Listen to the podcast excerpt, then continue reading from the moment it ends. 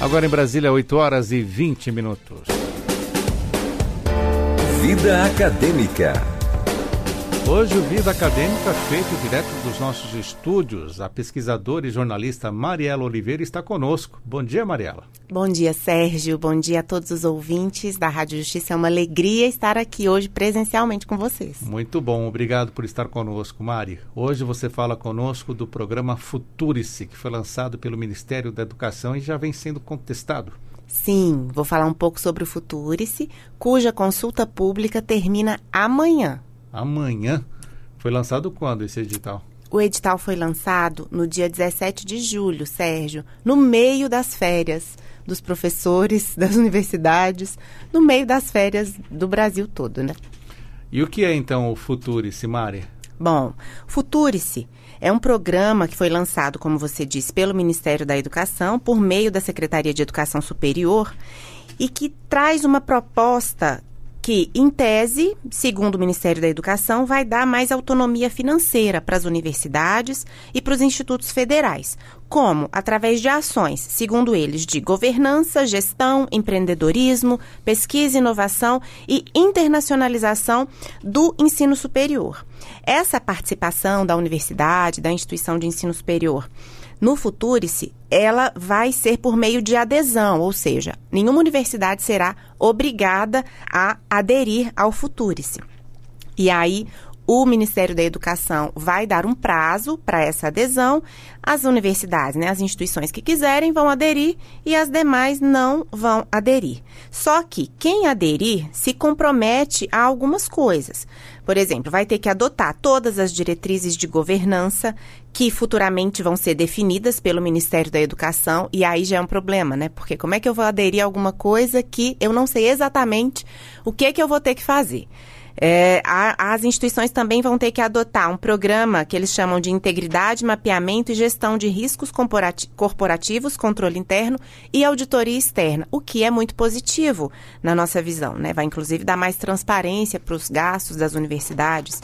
E além disso, ela vai precisar aderir a uma organização social que vai ser contratada para dar suporte na execução de todas as atividades relacionadas aos eixos de gestão, governança, empreendedorismo, pesquisa e inovação e internacionalização.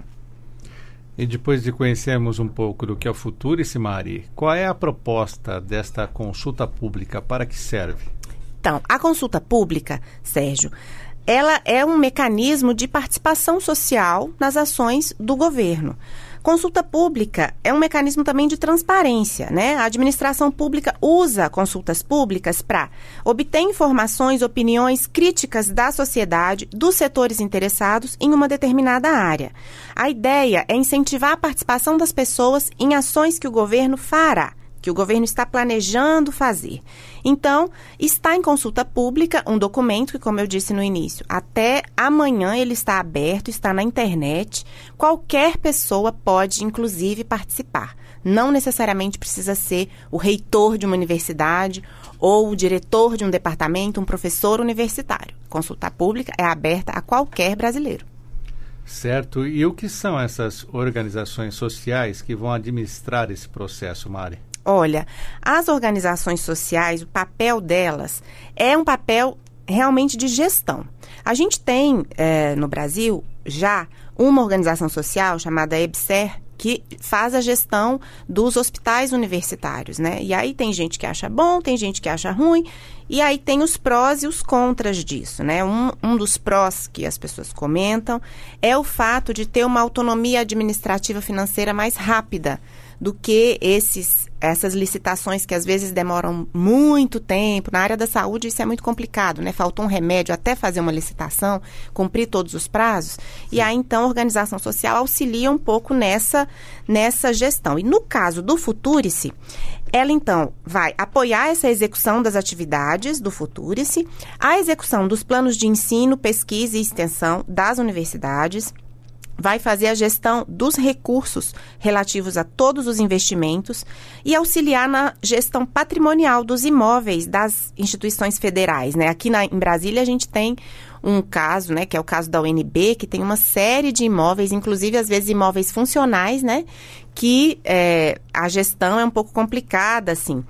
E, enfim, vai exercer uma série de atividades administrativas dentro das universidades. Vamos só frisar novamente, então, Mari, quem é que pode participar desta consulta pública e como é o procedimento para essa participação? Bom, é bastante simples. Uh, qualquer pessoa, então, pode participar, né? Você vai ter que entrar no site do programa, só que aí o site do programa, ele não tem uma, uma URL, um nome que seja acessível, porque ele é feito num e-survey, que é um site de formulário, como um Google Formulários. Sim. Então, o que eu indico para os nossos ouvintes é, coloca no Google Futurice Consulta Pública, porque vai, você vai cair lá no, no, formulário. E aí você vai entrar com seu CPF e vai preencher um perfil bem rápido com a sua cidade, o seu estado, faixa etária, sua escolaridade.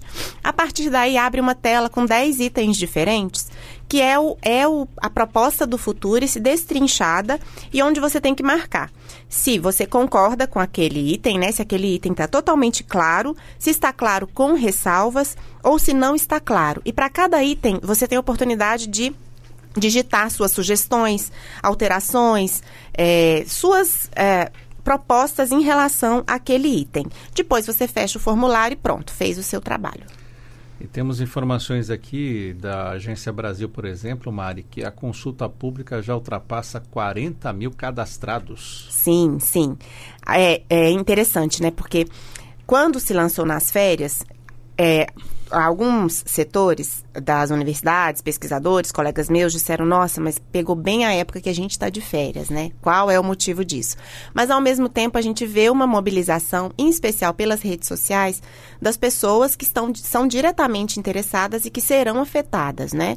Eu entendo que toda pessoa, Sérgio, que quer estudar numa universidade, que já estudou, que pretende entrar numa universidade ou que trabalha diretamente relacionado a uma universidade, precisa entrar para conhecer qual é o rumo da educação superior que o atual Ministério da Educação está propondo para nós, porque vai interferir diretamente nas nossas atividades. E é, a adesão das universidades em si, inclusive, é, soltou uma nota, a Federal do Rio de Janeiro soltou uma nota já dizendo, né, no meio da consulta pública, dizendo já que não vai aderir ao programa. Como eu falei no início, né, a instituição pode aderir ou não. Mas a UFRJ soltou uma nota, que foi publicada inclusive no Globo, dizendo que as, as propostas do Futurice são muito vagas, que essa ideia das organizações sociais pode é, tolher a autonomia dos conselhos superiores das universidades, né, os colegiados, que são é, o reitor, mais as, os vice-reitores, enfim, com uma série de críticas. Ao mesmo tempo, a gente percebe que tem outros é, institutos, instituições que não soltaram nota ainda e que estão é, dizendo que vão participar da consulta pública para depois tomar uma decisão. Porque a partir da consulta pública, Sérgio, o governo federal vai poder, inclusive, alterar esse, esse documento, né? É uma proposta, não significa que vai ser a proposta final. Se fosse a proposta final, o governo não colocaria em consulta pública. Essa iniciativa já foi feita anteriormente por alguma gestão no Ministério da Educação, Mari? Que eu me recordo, não. Só essa do, da EBSER. É, gestão dos uh, hospitais universitários. universitários. isso mesmo. Só revendo, então. O se ele pretende alterar a LDB, que é a Lei de Diretrizes e Bases, e, outra, e outras 16 legislações para permitir que essas instituições de ensino façam parcerias públicos público-privadas, as PPPs, podem ceder prédios, criarem fundos com doações, até mesmo a venda do nome de camp, edifício e também, como é feito em estádio, colocar o nome de uma universidade com um patrocinador, é isso? Exatamente. Por exemplo, essas são algumas das coisas que são um pouco nebulosas no texto da proposta, assim. E, na verdade, é, o que eu considero que é mais crítico, e penso eu que, apesar de ter mais de 40 mil propostas, na minha visão, foi um prazo muito pequeno para que se tenha uma profundidade de análise desses documentos. Em especial porque, início de semestre, também as universidades, os professores, está todo mundo correndo com preparar o, o semestre, as suas novas disciplinas, as suas aulas, enfim na minha visão, né, limitada obviamente, penso que o Ministério da Educação poderia prorrogar esse prazo para garantir uma maior participação. E uma outra coisa que também é interessante destacar, que quando você lê o texto da proposta, tem uma, um fundo muito é, parecido com a gestão das universidades e dos institutos dos Estados Unidos, que tem um foco né, na pesquisa aplicada, nas tecnologias, enfim. Eu entendo que o Brasil ele precisa sim de um norte. Até li uma análise bem interessante de um pesquisador do Instituto de Matemática Pura e Aplicada, ele se chama Roberto Embuzeiro de Oliveira. Ele fez uma análise no Globo e ele falava exatamente isso, assim, que a educação superior ela precisa de um norte. Os Estados Unidos podem dar uma direção boa, mas o Futurice ele tem ah, pouca precisão da forma como ele foi colocado pelo governo federal. E aí, numa, num panorama como o nosso, que o governo e os pesquisadores, as universidades estão com uma dificuldade de diálogo, como a gente pode perceber, né? Vira e mexe aparece alguma rusga na imprensa entre esses dois setores, me parece que valeria a pena mais prazo. Uma das reclamações que eu leio aqui é que o Conselho dos Retores das Federais, ou Confiesta, é isso mesmo? Isso. Afirmou que o programa deveria priorizar as fundações de apoio em vez das organizações sociais e até incluir concurso público na proposta. Mais uma vez, as organizações sociais acabam ganhando uma pecha de vilão na história? Pode ser que sim, porque o que, que acontece, né? A organização social, ela tem um cunho privado, né? Então, será uma intervenção direta da iniciativa privada nos recursos públicos. Quando você pensa em incentivar que as fundações de apoio à pesquisa, por exemplo, a FAP-DF, as outras FAPs, as, essas fundações, elas têm um compromisso com o recurso público e com o serviço público, com as, as ações e o, um compromisso com a sociedade brasileira, que não é um compromisso do lucro. É, nas organizações sociais, não estou dizendo que elas não têm compromisso, né? E a gente nem sabe qual vai ser a organização, que vai ser, se vai ser licitação, se não vai ser, como é que vai ser isso. Mas enfim, gera uma desconfiança também porque é algo novo. É, o programa, da forma como ele está escrito, ele não, tá, não traz uma riqueza de detalhes que possibilite com que a gente tenha certeza que tudo vai é, funcionar corretamente. Em especial porque, como eu falei no início, né, essa proposta de que é, as diretrizes de governança vão ser adotadas futuramente, né, que serão definidas futuramente. Então, você assinar é como você assinar um cheque em branco, que pode dar muito certo, ou não. E lembrando que as organizações sociais foram criadas em 1998 com uma lei específica assinada então pelo ex-presidente Fernando Henrique Cardoso e que em 2015, Mário, o próprio Supremo Tribunal Federal decidiu que essas organizações sociais poderiam de fato prestar serviços no poder público dispensando licitações. De acordo com os ministros, a condição é que o trabalho seja conduzido de forma objetiva e impessoal, seguindo os princípios constitucionais. Na ação, o Partido dos Trabalhadores, o PT, e também o PDT, o Partido Democrático Trabalhista, questionavam a validade dessas parcerias. Bom, Sérgio, assim, é, em relação ao Futurice e o que, que essas organizações vão fazer? ele vai trabalhar com três eixos, né? Assim, que a gente é, já sabe pelo que está na consulta. Um eixo seria de governança, gestão e empreendedorismo, um outro de pesquisa, desenvolvimento e inovação e um terceiro eixo de internacionalização. Nesses três eixos, há alguns elementos que já são praticados nas universidades e outros que são inovadores, interessantes e que entendo que vão ter um papel interessante. Por exemplo, na área de governança, né? Um, do, um, dos temas é promover uma simplificação administrativa, né? modernizando a gestão pública, modernizando, integrando os serviços públicos com por meio dos, dos instrumentos digitais, instrumentos eletrônicos.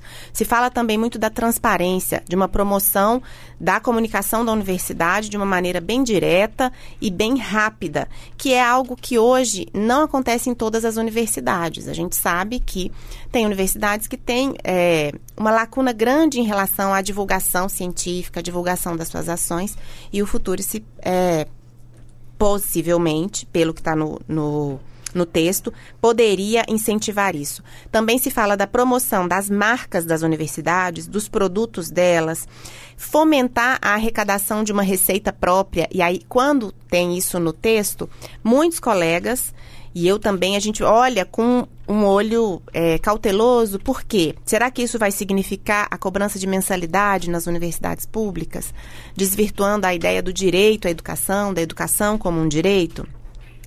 Uh, tem uma, uma linha boa que algumas universidades já fazem, que é promover ações de empregabilidade para os alunos nas instituições, né? Acompanhar esse aluno depois que ele se formou, como é que ele vai fazer, o que, que ele faz, enfim. Sim.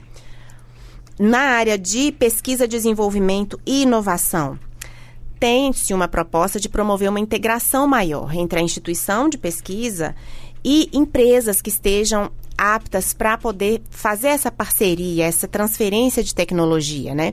Tem áreas, por exemplo, a área de TI, quem trabalha em TI fala que quando vai para a universidade, parece que volta 10, 15 anos atrás, porque a universidade está muito para trás ainda na área de TI em relação ao que o mercado de TI precisa. É claro que a gente sabe que a universidade não vive em função do mercado, mas uma maior aproximação seria interessante. Na área de internacionalização também, a gente tem, por exemplo, uma proposta de fazer cursos de idiomas para os docentes, né, para que os docentes possam trabalhar, mas isso já existe. Existe o inglês sem Fronteiras, que é uma proposta já do Ministério da Educação, tem propostas relacionadas né, a facilitar o reconhecimento de diplomas estrangeiros das instituições públicas. E aí isso chega a me dar arrepio, porque a gente sabe que existe um mercado de mestrado e de doutorado internacional que não, não necessariamente tem a qualidade que tem o nosso e que é muito voltado só para compra e venda né, do, do título. Enfim, Sérgio, eu convido a todo mundo a entrar na consulta pública, entra pelo Google, gente. Consulta pública, future-se, lê lá e faz as suas contribuições. Vamos fazer esse teste aqui, realmente. Tem que fazer essa pesquisa. Future-se consulta pública no Google, você consegue encontrar, mas aparece muita coisa, viu, Mari? Fala, por exemplo, desse número que eu te falei, de mais de 40 mil candidatos. E aí temos que chegar ali até o portal do MEC.